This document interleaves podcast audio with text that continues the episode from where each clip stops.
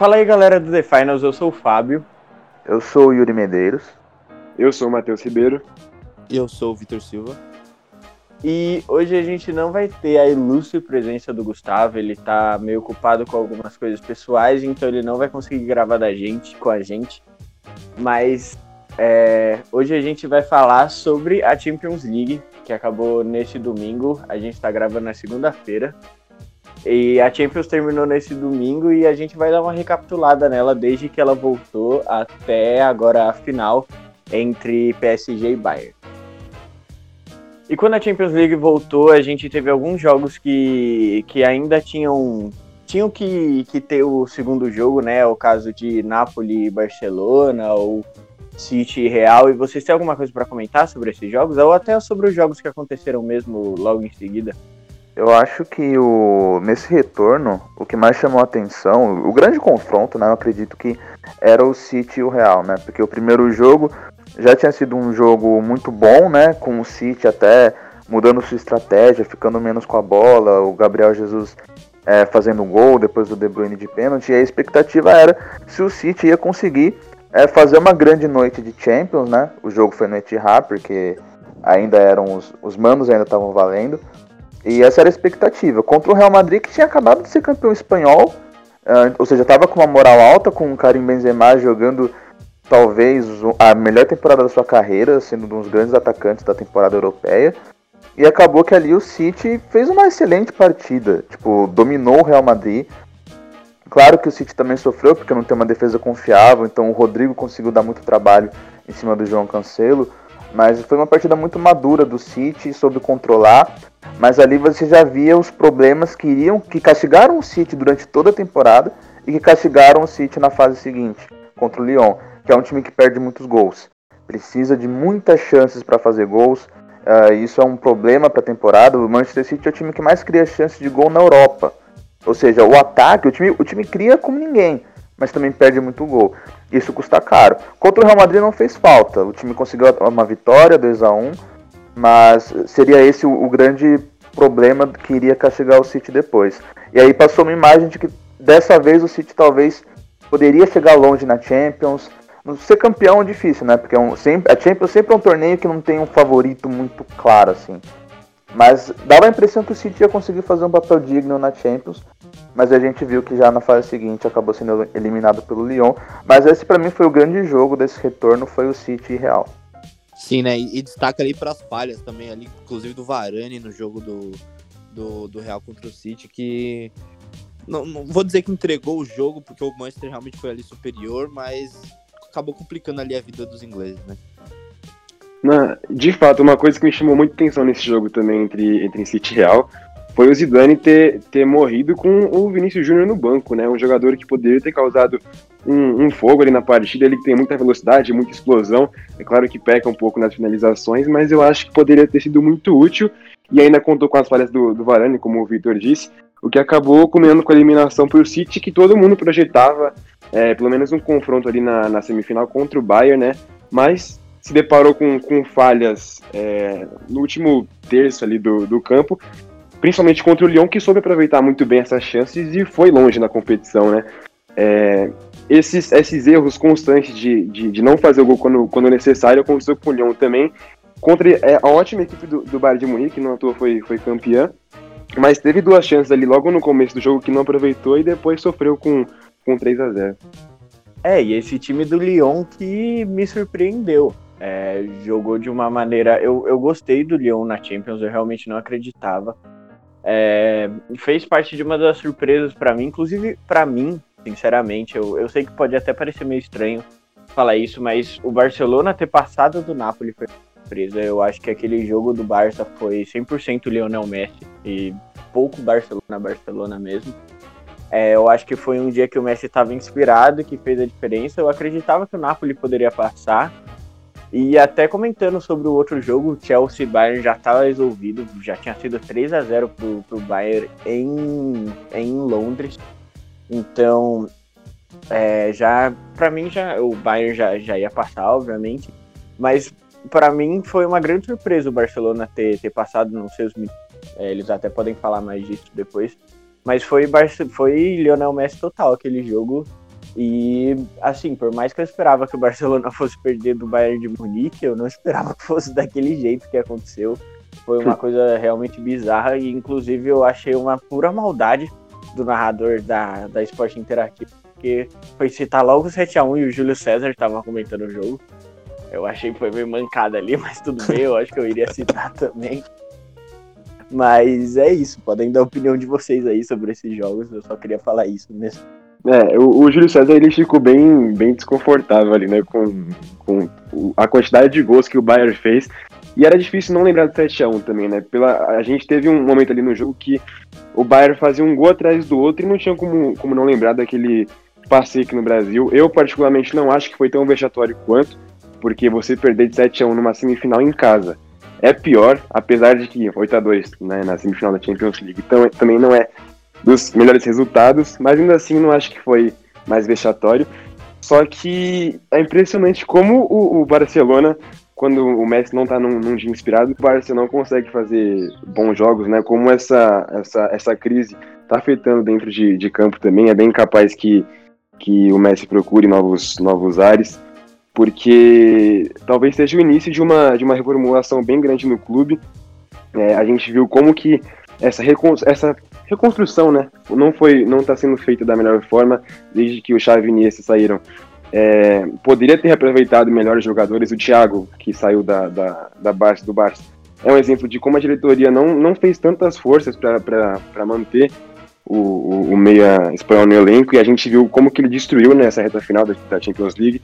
Então são peças importantes assim que, que, que poderiam fazer a diferença nesse momento com o Messi, que muitas vezes joga sozinho, carregou o time contra o Napoli mas também não, não, não faz milagre toda hora, né?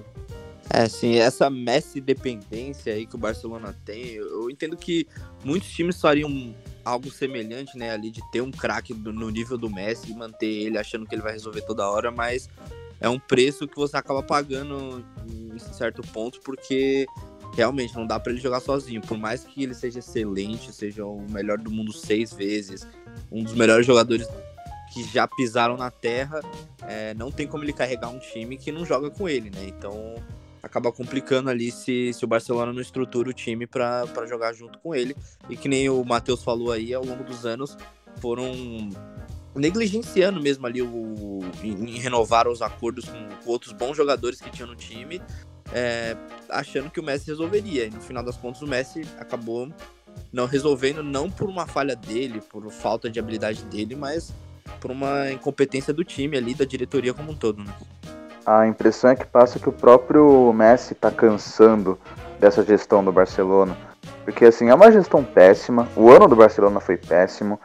É, a troca do Valverde para você trazer o Setien no meio da temporada, que o Setien que em tese que tinha essa proposta de jogo do Barcelona, você viu que, que não deu certo. É um Barcelona que tem jogadores que não conseguem mais nem de perto render o que já renderam. Acho que é o caso do Busquets, do Rakitic. O próprio Piquet eu acho que é um nome que talvez se enquadre um pouco nisso. É, tem jogadores que parece que estão mais fora do que dentro do clube. Uh, a, própria chegada do Ronald Koeman agora eu também, eu, sei lá, não consigo ver com grandes olhos assim. Uh, enfim, é, o que a gente tem é, provavelmente no Barcelona, depois dessa goleada impactante, de tudo que isso simboliza, né? Eu acho que vai acontecer uma certa reformulação lá. Não sei se o suficiente para o Messi ficar. Claro, né? Que ainda é muito. A gente tem informações que falam que ele é, tá propenso a sair, tem outras que falam que ele já também já teria pensado agora em ficar. Ainda é cedo, mas eu acho que vai acontecer mudanças dentro do Barcelona, é, de elenco principalmente.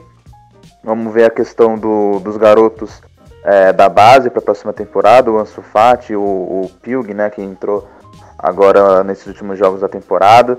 Mas enfim, o fato é que hoje o Barcelona é um clube que não passa nenhuma confiança para o seu torcedor, fora e dentro de campo. Eu acho que a goleada só ajudou a mostrar isso, né? A mostrar a discrepância hoje do Barcelona, não só para o Bayern de Munique, mas acho que para qualquer clube hoje de alto nível europeu, né? Claro que o Bayern simboliza isso porque acabou sendo campeão, mas eu acho que hoje o Barcelona é um time que não briga nas cabeças, tem muitos problemas para resolver. E a expectativa agora, a grande pergunta que fica é se o Messi vai ficar ou não, porque se ele não ficar, imagina como que vai ser o mercado, imagina como vão ser as especulações, quanto de destinos possíveis que ele vai ter, voltar para o Guardiola, é, vai para a Inter tentar um novo projeto, várias especulações, mas a gente vai ter que aguardar para ver. E rapidinho também, só para falar do Lyon, que o Fábio colocou, uh, o Lyon que tem muitos bons valores, né? Fez uma Champions muito digna, um time muito organizado do Rudi Garcia. Um primeiro tempo, por exemplo, sem sofrer nada contra o City praticamente. Uh, mas tem bons valores que alguns gigantes europeus podem tentar captar. Uh, você tem, por exemplo, o Kakere, que é meio campista. Uh, o Awar, que é um jogador assim, excelente, excelente, que já também já é especulado. Enfim, é, o Leão é um time jovem, tem bons jogadores, então acho que pode acabar é, vendendo bastante nessa janela. Eu acho que é algo que a gente tem que ficar de olho também. É, eu acho que o time do Lyon, como o Yuri próprio, propriamente disse, é, tem uma base muito boa, jogadores jovens. Eu gosto muito, sou fã demais do Bruno Guimarães desde que ele jogava no Atlético aqui. Mas eu, eu pensei que quando ele fosse para a Europa ele ia sofrer um pouco para se adaptar àquela questão, mas pelo visto não. Ele é incrível. Eu vejo ele, eu vejo ele com muito futuro na Europa, jogando em time grande, jogando em Real Madrid, jogando em Barcelona. É, e fazendo sucesso. Eu acho que ele é um talento que é, a gente não pode perder.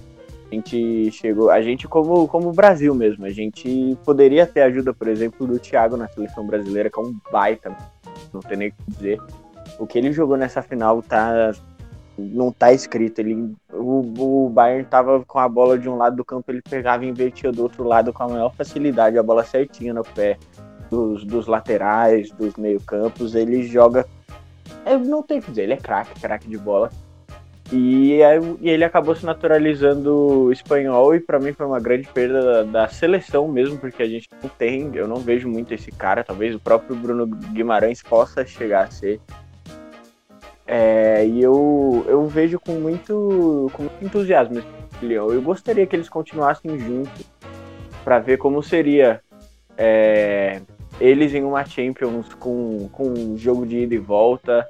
É, ver como, como o time acabaria encaixando, mas eu acho que é bem difícil. Com tantos talentos jovens, eles vão acabar vindo. Não, só para complementar, é, eu acho que esse time do Lyon vai acabar meio que virando um Ajax da vida que acabou encantando muito na temporada passada né, da Champions League, com, com, com ótimos jogadores que acabaram sendo vendidos depois, porque é assim, né? Faz parte. Os outros grandes clubes que têm um poderio financeiro maior ficam de olho e acabam contratando. É, e falando, acho que falando nisso, né? O Bruno Guimarães logo menos vai, vai para outro clube, assim como o Awar e outros talentos.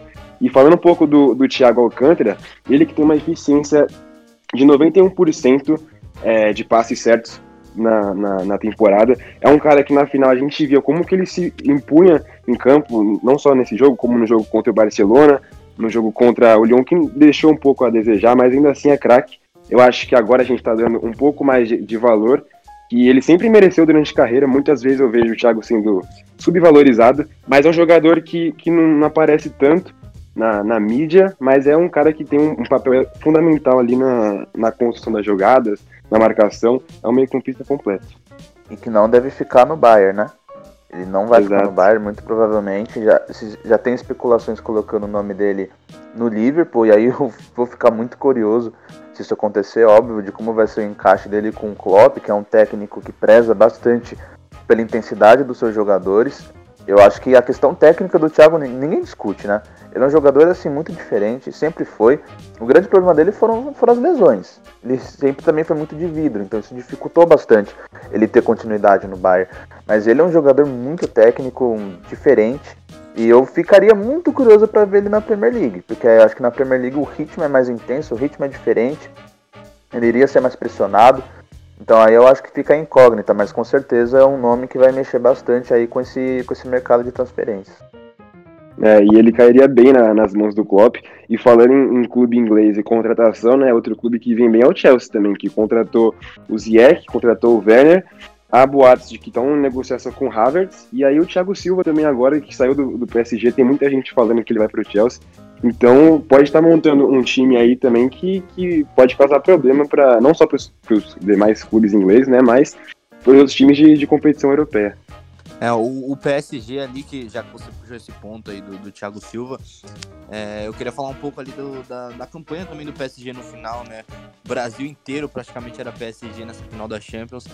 E começando ali pelo confronto com, com o Atalanta, que eu achei que o Paris Saint-Germain acabou não jogando tão bem assim.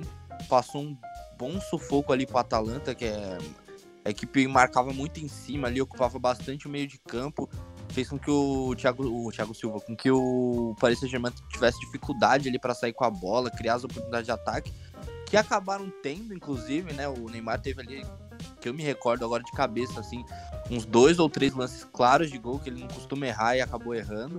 E, claro que eu acho que um dos pontos ali dessa partida foram as lesões, né? Os desfalques que o Paris Saint-Germain teve é, Verratti não estava jogando, Mbappé bem mal, só entrou no final do jogo ali, machucado, no sacrifício. Eles acabaram buscando ali a classificação no, no, no finalzinho do, do, jogo, mas passaram um sufoco ali pro Atalanta, algo que já não ocorreu tanto ali na semifinal contra o RB Leipzig, né? Que eles conseguiram ali se impor um pouco mais ali no, no, no jogo e, e, sair com a vitória por 3 a 0 mas eu, eu queria só dar um, dar um destaque aí para esse time, para esse jogo do Atalanta, porque me marcou um pouco ali de, de, desses jogos da volta ali do Paris Saint-Germain, porque foi o mais difícil ali, né, que eu, que eu encontrei do, do, de, dos times, dos principais times europeus ali que estavam na disputa do título. Eu acho que foi o que mais penou para passar. É claro que a equipe do Atalanta é muito boa também, é um time que eu gosto muito de ver jogar, um time bastante ofensivo, que marca em cima, como já falei, mas eu não esperava que fosse tão difícil ali para Paris Saint-Germain naquela partida, né? É, total. A gente vê o. A gente fala de Messi dependência, mas o próprio time do PSG, quando, quando tava sem o Verratti, sem o Di Maria e sem o Mbappé, é uma Neymar dependência de total, assim. O, no próprio jogo contra a Atalanta, que tava sem as principais peças, que o, o Mbappé só entrou no segundo tempo, como. Eu, eu enxerguei muito como, tipo, ou é agora ou é nunca. Então vamos arriscar colocar o Mbappé. Jesus porque ali. O... É, porque o. O resto do time PSG, pelo amor de Deus, aqueles laterais do PSG não dá licença. Não... O Bernardo, tipo, ataca bastante, mas na defesa eu mal via ele. Não acho ele um bom lateral para nível europeu. E o.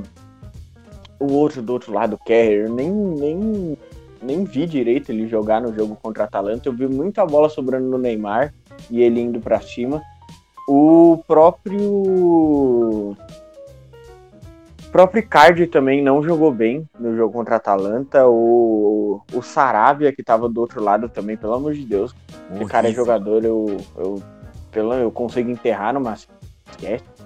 É bizarro, sabe? O time do PSG, assim, eu acho que chegou nessa final porque era uma Champions League moldada para o PSG ganhar eu tinha pelo menos essa visão de que se fossem dois jogos, ida e volta, eu achava muito difícil do PSG ter ganho. O fato de ter, de ter sido um jogo só muda completamente a estratégia que o técnico vai ter, como o time vai jogar, vai jogar mais na pressão ou não, e eu acho que isso chegou a favorecer o PSG em alguns momentos. É, o próprio jogo com o RB Leipzig eu acho que teria sido muito diferente se fossem dois jogos. É, talvez o PSG até tinha, tivesse passado, mas não tivesse passado com três gols de diferença como passou. E é isso, o Neymar para mim jogou bem contra a Atalanta, criou as chances, mas perdeu alguns gols. E naquele final é aquela história, né? Vira Libertadores, bola na área, todo mundo lá, aquela loucura. E foi isso para mim o, o, resumo do PSG até chegar na final. Até pelo menos esse jogo com a Atalanta. Os outros jogou bem, o Mbappé faz é grande parte desse time também. O Mbappé dá um alívio pro Neymar e também é craque de bola demais o Mbappé. Bom, eu não acredito que ele não é carioca, porque ele parece muito carioca, mas é, eu gosto muito de ver ele jogar. E o Di Maria, sei lá quantos anos o Di Maria tem, porque, sei lá, parece que eu, desde que uma coisa por gente ele joga e ele sempre jogou bem. Nunca entendi como ele nunca, nunca foi tipo, tão valorizado pelos clubes. Eu acho que é, é porque ele jogou em clube grande de, durante toda a sua carreira. Mas ele também é craque de bola e eu. Se o, se o PSG investir mais no time, investir no meio campo, reforçar um pouco mais a zaga, eu acho que tem uma boa chance de, de chegar longe na Champions do ano que Só para complementar, é, eu particularmente torci bastante pro Neymar nessa, nessa Champions. Acho que se não fosse ele no time do Paris ali. Eu gostaria de ver a Atalanta indo mais longe na competição, porque é um time muito, mas muito bem treinado pelo, pelo Gasparini em que, que, os próprios jogadores falam que eles saem exaustos do, dos treinamentos porque tem uma marcação muito forte, não deixa o adversário jogar, mas encontrou com o Paris Saint-Germain que tinha o Neymar chamando muito o jogo, era nítido o amadurecimento do, do Neymar sempre buscando gol, não estava no seu melhor dia de finalização, acho que a gente viu isso com o decorrer dos jogos, né? ele não estava com, com a pontaria afiada, mas ainda assim estava sendo muito decisivo dando passe, estava tentando achar os companheiros, naquele jogo estava sozinho, o Mbappé, como o Fábio disse, mesmo machucado, é, teve que entrar para ajudar, porque o Sarabia muito mal, e Icardi não, não acompanhava o raciocínio do Neymar também quando fazia as jogadas pela lateral. Então foi um PSG que, que demonstrou força ali de um, de um jogador só contra o Leipzig. Já teve um, um, um, apelo coletivo maior, com o Di Maria voltando, jogando muito bem. Não à toa também foi o melhor em campo. Mas na final se deparou com, com o Bayern de Munique muito bem, bem treinado também pelo, pelo Hans Flick é, que tinha peças mais interessantes, que tinha um elenco por, por completo né, melhor, mais bem estruturado. Mas se o, acho que se o Neymar tivesse tido uma atuação é, de gala na final, poderia tirar esse, esse prêmio de melhor do mundo do Lewandowski, que eu acho difícil que, de, de não ganhar. O Neymar que teve 27 jogos, fez 19 gols e 12 assistências, então ele tem médias boas, apesar de ter tido é, poucos jogos comparado com os outros, né? Já o Lewandowski tem 46 jogos com 55 gols e 9 assistências, além dos três títulos na temporada que ele disputou com o Bayern e foi artilheiro das três. Então é muito difícil que o, que o Neymar seja, seja melhor do mundo, talvez essa tenha sido a vez que ele mais chegou perto. Mas, enfim, vamos ver no, na, na, próxima Champions, quem sabe acontece a mesma coisa que não aconteceu com o Liverpool, que chegou na final contra o Real Madrid, acabou perdendo, mas no ano seguinte levou a, a orelhuda para casa.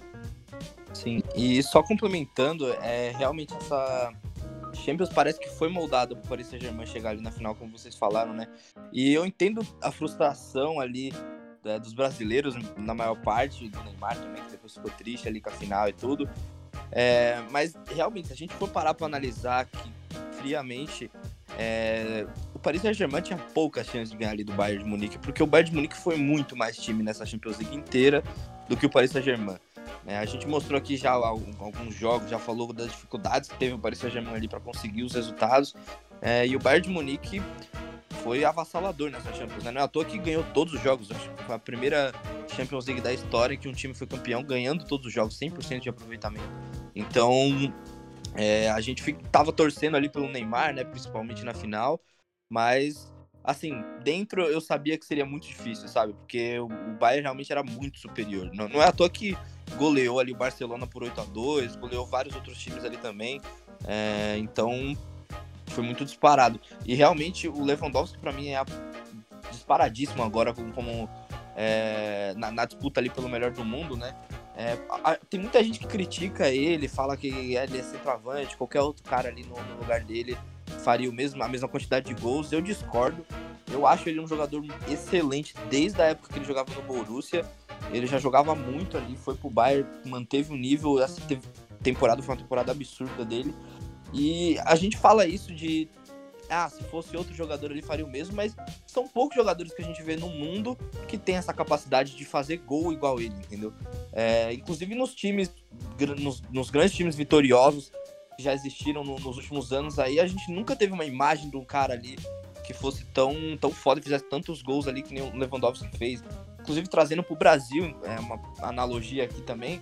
Você olha no Brasil, são poucos caras ali também de centroavantes que tem uma habilidade dessa de meter gol todos os jogos. Eu, eu vejo, assim, pela temporada passada o Gabigol, obviamente, e nessa temporada um cara que eu gosto muito, apesar de estar no time rival ali, né?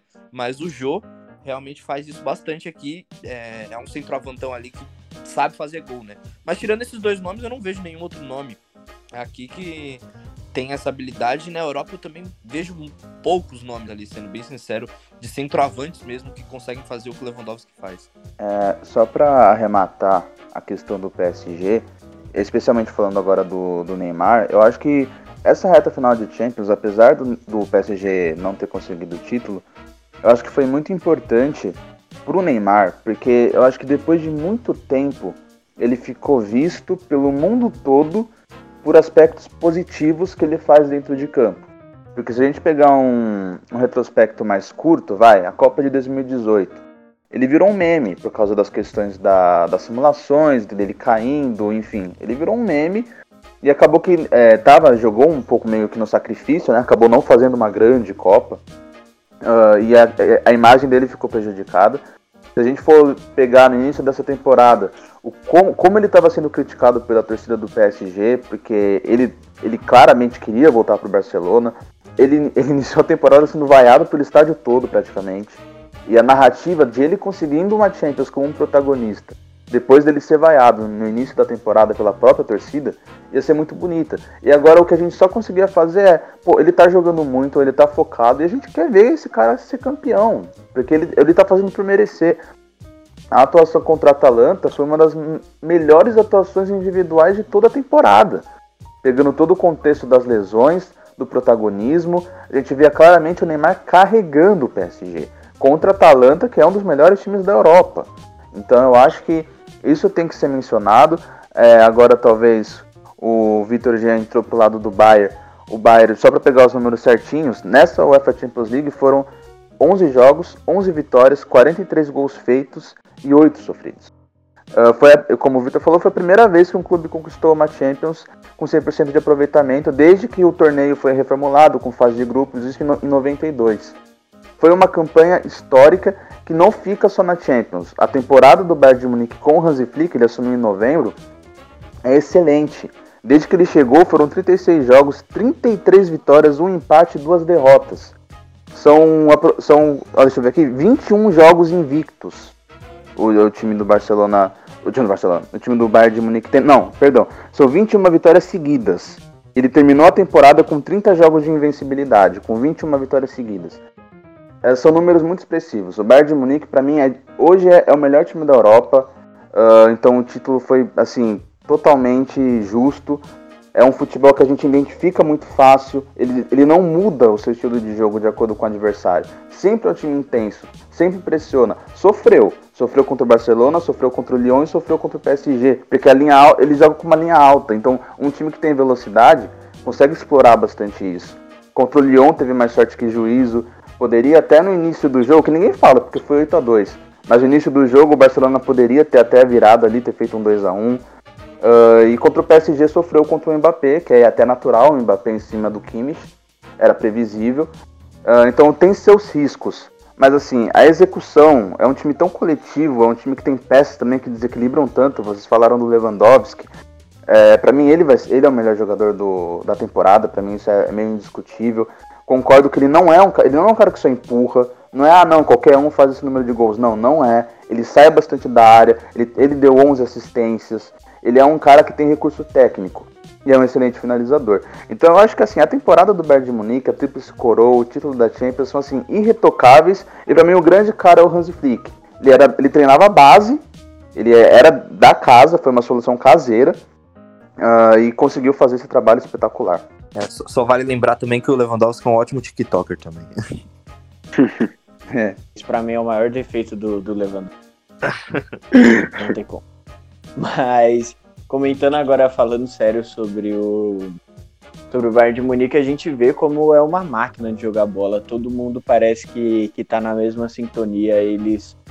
É, a gente viu isso principalmente no, no jogo, por exemplo, contra o Barcelona. É, e quando chegou a apertar mesmo, a gente vê o talento individual se sobressaindo. É uma coisa que é, normalmente quando tem clubes muito coletivos, não que não tenha, mas que isso às vezes fica meio reprimido muito pelo muito pelo coletivo mesmo. Quando é um time muito coletivo, muitas vezes a gente sabe que tem um cara que é muito bom, mas às vezes ele se dedica mais pelo time do que tentar resolver sozinho e tudo mais, mas a gente viu que quando o jogo do Bayern não estava dando certo, é, talento individual funcionou. A gente vê o, o próprio gol do Gnabry para abrir o jogo contra o Lyon, que na minha opinião o Lyon no começo do jogo estava melhor do que o Bayern, teve chance usando a chamada linha burra, linha de impedimento do que o Bayern fazia mais em cima. É, e aí o Gnabry faz aquele puta daquele golaço, trazendo pro meio, mandando aquela, aquele puta... A gente vê a, a qualidade também do, do Afonso Davis, que é canadense, é, É simplesmente um, um grande atleta. Eu, eu dificilmente lembro de ter visto um lateral tão bom nos últimos anos quanto ele, no quesito de ser forte, de, de atacar, de defender bem. E é isso, o time do Bayern de Munique é um time que sabe jogar muita bola, se manter a base, trocar uma ou outra peça, vai continuar sendo favorito. E eu acho difícil de virar uma, uma que a gente chama de dinastia, até porque é muito difícil ter uma dinastia na Europa. Mas eu acho que eles estão num caminho muito bom para ganhar pelo menos mais uns dois títulos. Acho que só para ainda ficar um pouquinho no Bayern, um jogador que merece muito, muito destaque é o Thomas Miller, né? Porque assim, o Thomas Miller, a gente vê, nem parece que ele tem 30 anos, né? Porque eu pelo menos tinha a imagem de que ele era muito mais velho. Porque o, parece que ele tá há tanto tempo é, no futebol mundial como um dos protagonistas que é impressionante. E ele é um cara que se encontrou muito nessa temporada, especialmente com o Hansi Flick, né?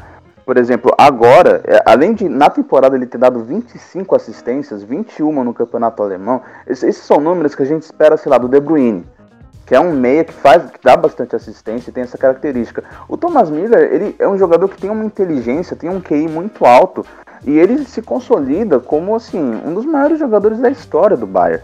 Ele tem nove Bundesligas, seis Copas da Alemanha, cinco Supercopas da Alemanha, duas Champions, duas Supercopas do UEFA e um Mundial de Clubes, com 30 anos. Assim, é espetacular. E se a gente pensar que ele ainda deve ter uns dois, três anos apresentando um bom futebol. Então eu acho que ele é um cara que também. É claro que o, uma espécie de protagonismo fica com o Lewandowski, mas assim, nesse time do Bayern, como o Fábio falou, citou o Alfonso Davis, tem vários jogadores muito bons. O Kimmich, o Goretzka é um cara que se encontrou no Bayern, é, ele que ficou bombado, né? Você pega a primeira temporada dele no Bayern, todo magrelinho, agora ele todo bombadão, chama bastante atenção e tá jogando muito. Uh, assim, até o Coutinho, que estava totalmente escanteado do Bayern, conseguiu minutos nessa reta final, foi uma peça que foi lembrada. Eu acho que assim, esse time do Bayern como coletivo é muito bom. O Lewandowski ele até pode ser o cara que vai ser o nome, vai ser o primeiro nome que a gente vai lembrar. Mas o Neuer, né? Tem que falar do Neuer. Ele condicionou totalmente o jogo, né? Com as defesas que ele fez. Uh, um dos maiores goleiros da história do futebol. Então eu acho que esse time do Bayern, assim, coletivamente é muito bom, muito bom. De fato, né? O coletivo, mais uma vez, fazendo diferença. É, falando mais um pouco do Miller, ele acabou se aposentando da seleção alemã, mas se ele continuasse, era bem possível, né? Que ele, que ele ultrapassasse o recorde ali da, da Marta, do, do Close, do Ronaldo, como o maior artilheiro das Copas. Ele já tem 10 gols, a, a, a marca é de, é de 15, né? Mas é um jogador que consegue jogar em várias posições ali na frente, tanto como atacante, recuado um pouco como meia, caindo um pouco pelas pontas. Fora toda a base que, que, que ele tem ali no, no clube já, como o Yuri estava falando agora, eu acho é, o Kimmich, por exemplo, um jogador excepcional, ele consegue jogar como lateral direito, mas como volante também a diferença é muito pouca, porque ele tem muita qualidade no passe sabe marcar bem também, apesar de não ser um jogador tão rápido, mas é inteligente, então consegue se posicionar bem para marcar. Então esse título realmente foi muito merecido. É, não à toa o Bayern fez 43 gols na competição toda, tomou só 8. E os únicos dois jogos que ele não marcou mais de 3 gols foram contra o Galatasaray e contra o PSG agora na final, porque o resto teve no mínimo 3 para cima, com goleadas é, como de 8 a 2 contra o Barça, de 6 a 0 contra o Estrela Vermelha, 4 a 1 contra o Chelsea e por aí vai. Fazer umas menções aqui que a gente não falou muito, mas só talvez acho que só para fechar a Champions, né? Uh, falar um pouco também do Atlético de Madrid, que hum. fez só um jogo, que foi contra o Leipzig, né, nesse retorno, que eu achei decepcionante, eu esperava mais do time do Simeone. O Atlético terminou bem o espanhol, com o Marcos Llorente se reencontrando aí como um segundo atacante, ele que era volante. Uh, e acabou fazendo um jogo, eu achei decepcionante contra o Leipzig, que em compensação parece que tem um futuro sem o Timo Werner, né? O Nagelsmann é um técnico jovem, muito bom. É um time que tem jogadores assim que tem que ser destacados. O Sabitzer pega muito bem na bola. O Campbell, é, o Pamecano, o zagueiro, ele engoliu o Diego Costa na partida. É um jovem zagueiro muito bom também. Que inclusive é, tem que ver também se o Leipzig não vai fazer movimentações no mercado de vendas também, que eu acho que pode acontecer. Uh, eu queria fazer menção a esses dois times mesmo. Eu acho que o Leipzig contra o PSG não, não teve chance, né? O, o PSG foi melhor, foi melhor a partida toda praticamente. Mas eu acho que vale a menção, a menção para esses dois times que, não, que a gente não tinha citado. É, eu, eu dificilmente espero alguma coisa do Atlético de Madrid. É, muito pelo estilo que eles jogam. Eu acho que. Sei lá, eu não gosto, sabe? Desse, desse futebol, mano, vamos na retranca e tentar matar em contra-ataque, então ser completamente defensivo. Eu gosto de futebol jogado. Eu, eu realmente não esperava muito do, do Atlético. Eu achei bem comum mesmo quando é, ele eliminou o Liverpool. Acho que ele eliminou o Liverpool só porque não era o Alisson no gol, porque se fosse o Alisson no gol do Liverpool, isso não tinha acontecido. Mas, sei lá, eu, eu fico aqui a minha revolta contra o, o futebol Só isso. É, contra o Leipzig, o Simeone eu achei que foi um tanto quanto medroso até. Igual vocês já comentaram, ele tem essa, essa característica de jogar mais defensivamente e no contra-ataque esperando o adversário. Mas contra o Leipzig, o Atlético de Madrid tem um time superior e poderia ter ido mais para cima. Desde o começo da partida, tinha o João Félix como opção no banco que entrou depois, até fez gol. Então poderia ter saído mais para o jogo. Acabou esperando muito o, o, os alemães que conseguiram fazer dois gols e, e passaram de fase. A única é, coisa boa que o Atlético fez foi eliminar o Liverpool, diga-se de passagem. Por isso, para mim, a campanha do Atlético foi totalmente válida, entendeu? Comemorei com um título. A grande feito deles foi eliminar o Liverpool. Então, obrigado, Atlético. Ah, eu só queria falar uma última coisa aqui sobre o assunto Lewandowski e Bayern. O Bayern conseguiu a chamada tríplice, né? E são, se eu não me engano, o campeonato é a Copa da Alemanha, a, o campeonato alemão e a Champions. É, e o Lewandowski foi artilheiro nas três competições, é a primeira vez na história que isso acontece. E é, é história sendo feita, eu acho bem difícil o Lewandowski não ganhar esse prêmio de melhor do mundo, embora eu não ache ele o melhor do mundo atualmente. Mas a gente já sabe que esse prêmio é bem controverso. O Modric ter ganho em 2018 é um puro exemplo disso. Mas essas coisas acontecem, infelizmente não é a gente que decide. A própria dinastia aí do, do Messi e do Cristiano Ronaldo tiveram anos ali que os dois não mereciam, né? Que acabaram Sim. ganhando. É, exatamente. É, eu lembro de um ano que o, que o Messi fez 90 gols, eu acho. Ali foi, tipo, extremamente merecido, mas teve. Eu até acho que no último ano, não, não, não sei se eu colocaria o Messi talvez como o melhor do mundo. Provavelmente sim, mas é, eu acho que, que, essa dinastia dele está chegando ao fim e eu arrisco dizer que o prêmio do Messi no passado foi o último que Cristiano Ronaldo ou Messi com, vão conquistar de melhor do mundo. Acho que vai acabar 6 a 5. Puta. Polêmica. Polêmica. e é isso, eu acho que esse prêmio agora vai para o Lewandowski. O Neymar ainda tem chance, mas tem que repetir o que fez nesse final de temporada e esperar pro torcer pro Mbappé não amadurecer tão rápido quanto ele tá amadurecendo. Porque eu, eu realmente acho que o Mbappé não dá dois anos para ele ser melhor do mundo.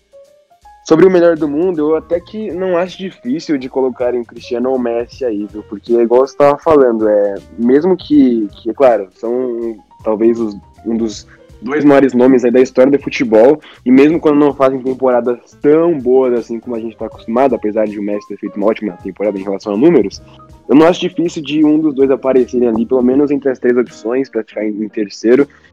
É, como a gente já, já tá falando, eu acho que Lewandowski dificilmente vai perder esse prêmio. Tava com, com muita muita fé no Neymar, mas eu acho também que, que a atuação na, na final, que poderia ter levado esse prêmio para ele, não foi das melhores, até por conta da um pouco da escalação, talvez. Eu, não gosto do, do Thomas Tuchel, poderia ter entrado com um homem de referência e usar o Neymar mais como meia ali, flutuando no meio de campo. Acabou entrando como falso 9, mas enfim, são coisas do futebol. Esse ano o polonês vai levar o prêmio. É bom que também quebra mais uma vez a, a dinastia, apesar de é, do Modric, que quebrou antes, não ter sido é, o mais merecedor na minha visão. Mas enfim, vamos, vamos acompanhar as próximas temporadas para ver se realmente foi o último prêmio, talvez, é, de, de Messi ou de Cristiano, né? E antes de finalizar o nosso podcast, a gente queria dar uma passada rápida na Europa League, mais conhecida como Série B da Champions League, né? Que nem a Sul-Americana é aqui a Série B da Libertadores. A Europa League que mais uma vez teve Sevilha campeão, é, eu acho que até o Yuri pode, pode falar melhor, mas se eu não me engano, são quatro títulos nos últimos sete. E é um domínio completo para mim desse time. Eu lembro que eles ganharam acho duas ou três seguidas, teve uns anos atrás. E alguém quer, quer, quer comentar mais sobre isso? É, o, foram exatamente quatro das últimas sete títulos conseguidos pelo Sevilha. Ele venceu três seguidas. Uh, é um casamento muito definido, né? Sevilha e Europa League. Gera muitos memes. E é verdade, né? Aquela brincadeira, né? O Real na Champions, o Boca no. O Boca na Libertadores e o Corinthians no Paulista. Menos esse ano, mas não quero comentar sobre. Uh, mas geralmente é essas, essas brincadeiras que a gente faz. Mas assim, foi, foi muito legal essa final, porque para mim foi, são dois times que tranquilamente poderiam estar em mata-mata de Champions. Tanto o Sevilha como a Inter. O trabalho do Lopetegui no Sevilha foi excelente essa temporada. Sevilha é um dos times mais legais de ver jogar da Espanha. É, para mim é uma das coisas que quebra, né? Que quando se fala, ah, no Campeonato Espanhol só tem Barça, Real e Atlético. Não. O Sevilha fez uma excelente temporada, tem bons jogadores. O zagueiro Diego Carlos, embora tenha feito uma má reta final de Europa League, fez três pênaltis mas a temporada dele é excelente. Inclusive é um, jogador para o Tite observar bem. Uh, o Julius Koundé também, que era o companheiro dele de zaga, jovem, muito bom jogador. E a própria Inter do Conte fez uma temporada boa, com oscilações, é verdade, mas assim, se não tivesse perdido tanto ponto bobo no italiano, poderia até bater campeão. Porque a Juventus não fez uma grande temporada e também perdeu pontos bobos. Mas é um time que potencializou muito bem o, o Lautaro Martinez com o Lukaku, uma das melhores duplas de ataque da Europa. O Lukaku fez uma temporada excelente, bateu o número de gols do, do Ronaldo na, na, na temporada inicial pela Inter. É, bateu não, né? Igualou. Uh, enfim, eu acho que foi um, um jogo de alto nível. Quem viu se divertiu. 3 a 2 o Diego Carlos, que tinha feito pênalti no Lukaku, se redimiu com um gol de bicicleta no segundo tempo. Foi um jogo muito divertido e eu só lamento que tenha sido o último jogo, provavelmente, do Banega na Europa. Ele vai jogar no, na Arábia Saudita e para mim é um jogador que eu sou fã do Banega. Ele, ele, ele pega na bola, parece que o tempo para, assim, sabe? Para mim, se o Thiago foi o grande destaque da final da Champions, eu coloco o Banega como final da, o destaque da final da Europa League, desses meias assim mais, mais clássicos, que a gente não vê tanto hoje em dia.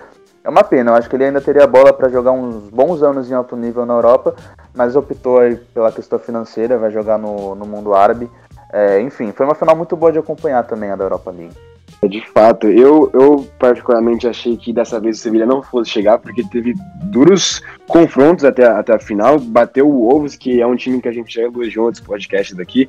Depois bateu no, no Manchester United, agora com Bruno Fernandes e Pogba no meio de campo.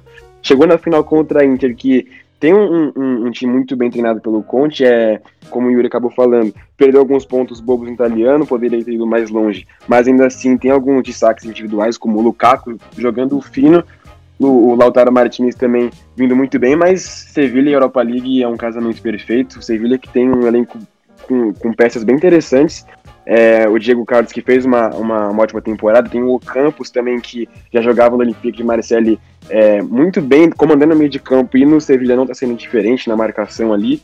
O Susso que está sendo bem aproveitado, que veio do Milan, mas joga muito bem pela, pelo lado direito do campo.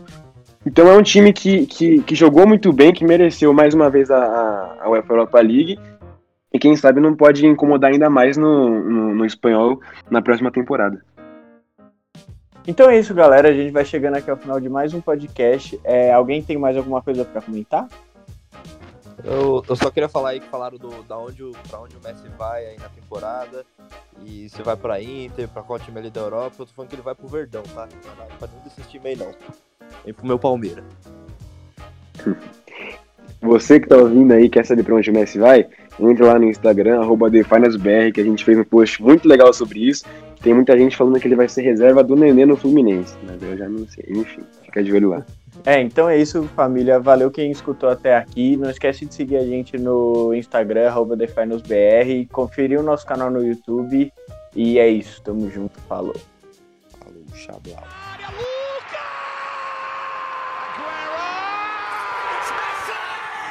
Ronaldo!